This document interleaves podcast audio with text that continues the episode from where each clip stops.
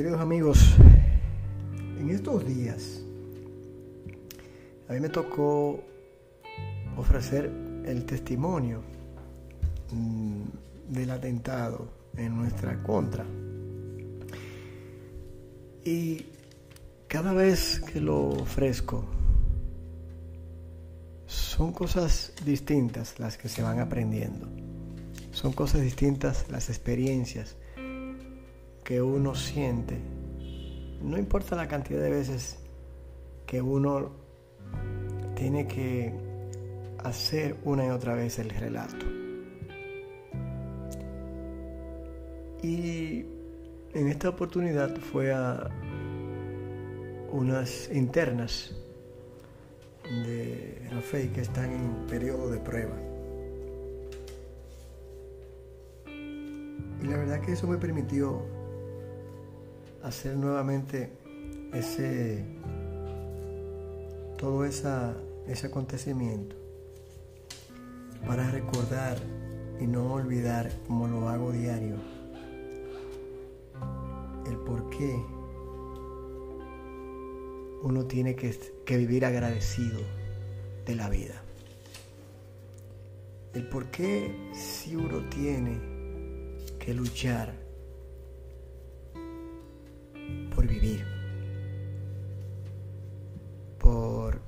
pedir que lo más importante que puede tener uno y que generalmente no tiene dominio, que es la salud. Usted puede tener todo en la vida y no se consigue tener la salud ni siquiera con lo económico.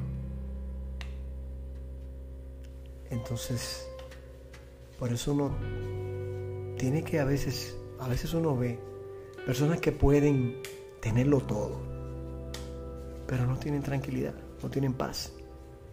Entonces, no te vale eso, eso tener todo, si no tienes contigo esos elementos.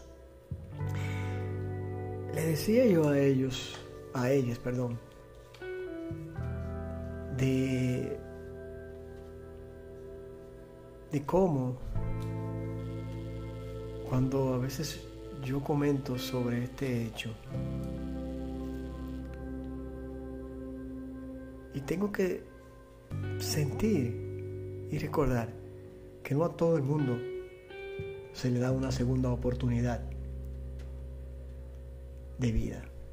No a todo aquel que recibe dos balazos en la cabeza tiene la oportunidad de quedar bien. Yo conozco hechos y casos lamentables de personas que le han dado un tiro en un pie, un tiro en la espalda, o el primero ha muerto, o el segundo ha quedado paralítico.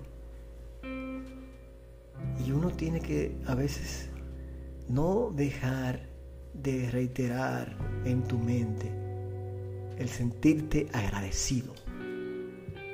Gracias, gracias, gracias.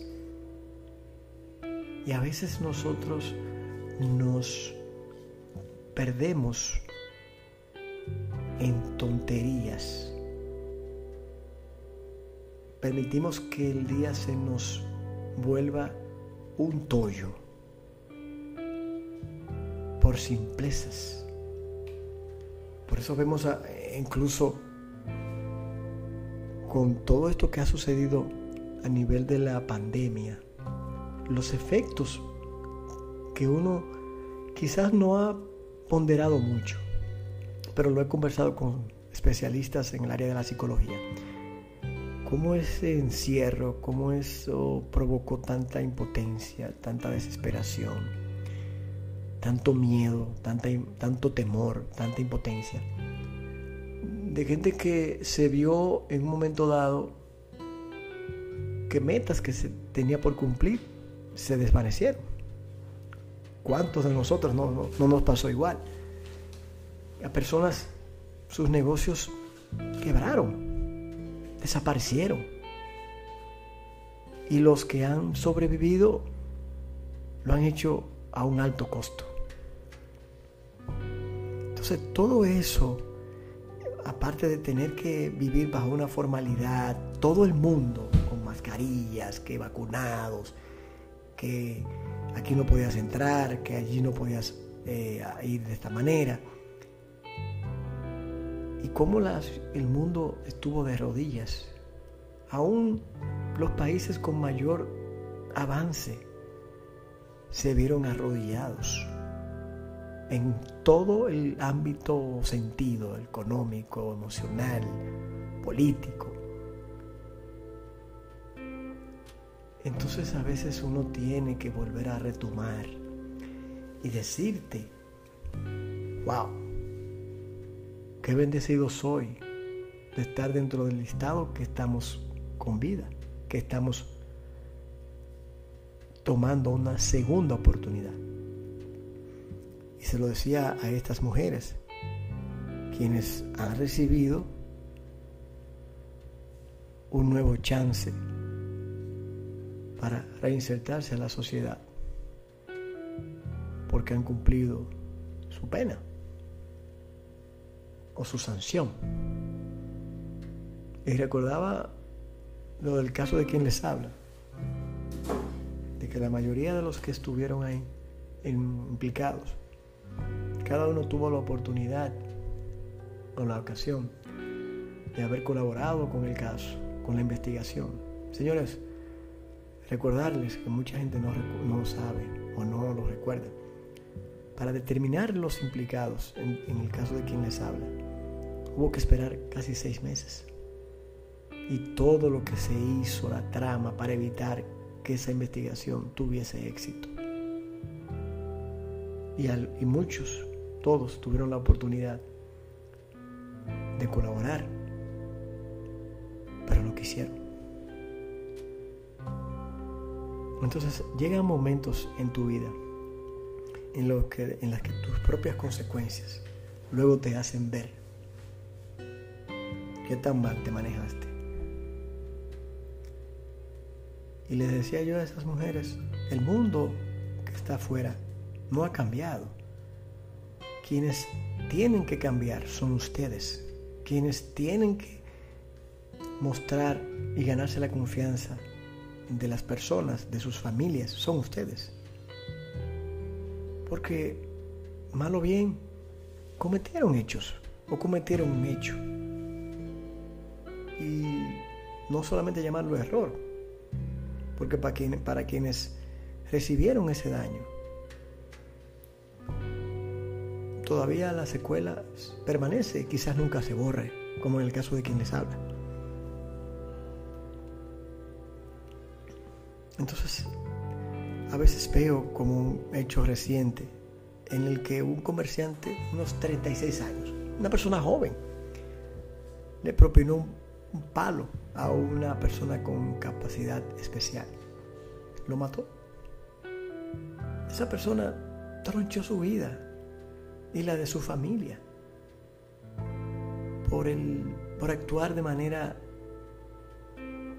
impulsiva, de manera desaforada. Y por eso me, puse el tema de la pandemia, porque eso quizás muchas veces no lo hemos tomado en consideración y repito, y lo hemos discutido especialistas con esto. Solamente se ha hablado de cuántas muertes, cuántos afectados, pero cuántos afectados emocionalmente hay en nuestro país. Y lo vemos la violencia, cómo se ha desatado en cada ámbito. Recordemos el caso de la joven que ultimó a su jefe chino de nacionalidad oriental. Quizás había pasado muchísimas veces, pero fue el momento en el que destapó. ¿Cuántas cosas, aparte de las que tenía que soportar en el trabajo, había soportado en, su casa durante estos tiempos? Lo vemos en las calles, cuando por el simple roce de un vehículo ya ha habido una discusión o por, la simple o la sencillez tenemos que comenzar a discutir. Y a veces uno mismo se deja llevar por esos, esos impulsos. Entonces les decía a estas mujeres, aprovechen, ustedes ya han pagado a la sociedad, porque han cumplido su pena, su sanción. Para hacer una un reconocimiento de qué las trajo aquí adentro evitar cometer los mismos errores. Y dar gracias porque ustedes puedan verlo y aplicarlo. Porque como les dije, ustedes son las que tienen que cambiar porque el mundo no ha cambiado o está peor a cuando ustedes entraron.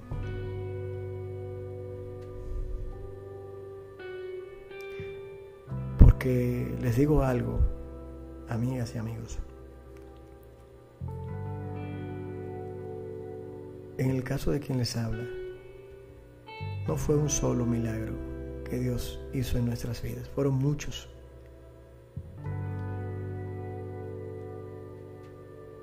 Y eso uno tiene que reconocerlo para saber que hay algo más fuerte que uno. Yo no le puedo decir a ninguno de ustedes que cree en Dios, porque ese no es mi objetivo. Pero ninguno de ustedes puede decirme a mí que Dios no existe. Porque lo que Él hizo en mí, o lo que yo soy hoy, soy fruto de un milagro del Todopoderoso. Porque muchas de las cosas por lo que hoy soy es porque estoy con vida. Y no solamente con vida, vivo y viable. Es por su mano. Es por la gente que puso a mi lado. Es por la gente que oró. Es por la gente que obró. Y eso, aquel que ha sido bendecido para abrir su conciencia, tiene que estar pendiente a que cada día es un día de ganancia y un día en el que debe siempre agradecer. Es la primera tarea que debería estar haciendo. Y vi muchas de esas mujeres conmocionadas. No por lo que yo decía o porque era yo, sino porque pienso que simplemente yo era un instrumento en ese momento de lo que Dios quería que yo les dijera a ellas. Y les digo, hay gente que desperdicia su vida en un minuto o en un segundo por no detenerse, no pararse. O por seguir cometiendo los mismos hierros. Entonces, no ha aprendido. Y la conciencia es individual. Nadie puede entrarte en la cabeza lo que tú tienes o estás obligado a ver si tú no lo quieres ver.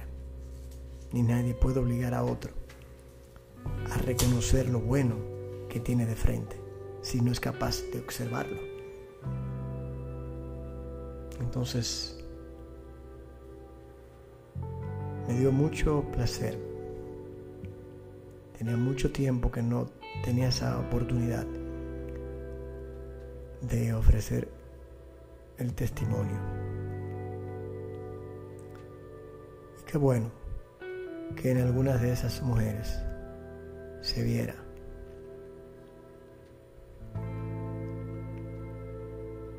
que todo cuanto Dios me había permitido hablar les había llegado. Ojalá que muchos de ustedes que me, me están escuchando puedan sentir lo que es vivir desde el ámbito de la conciencia.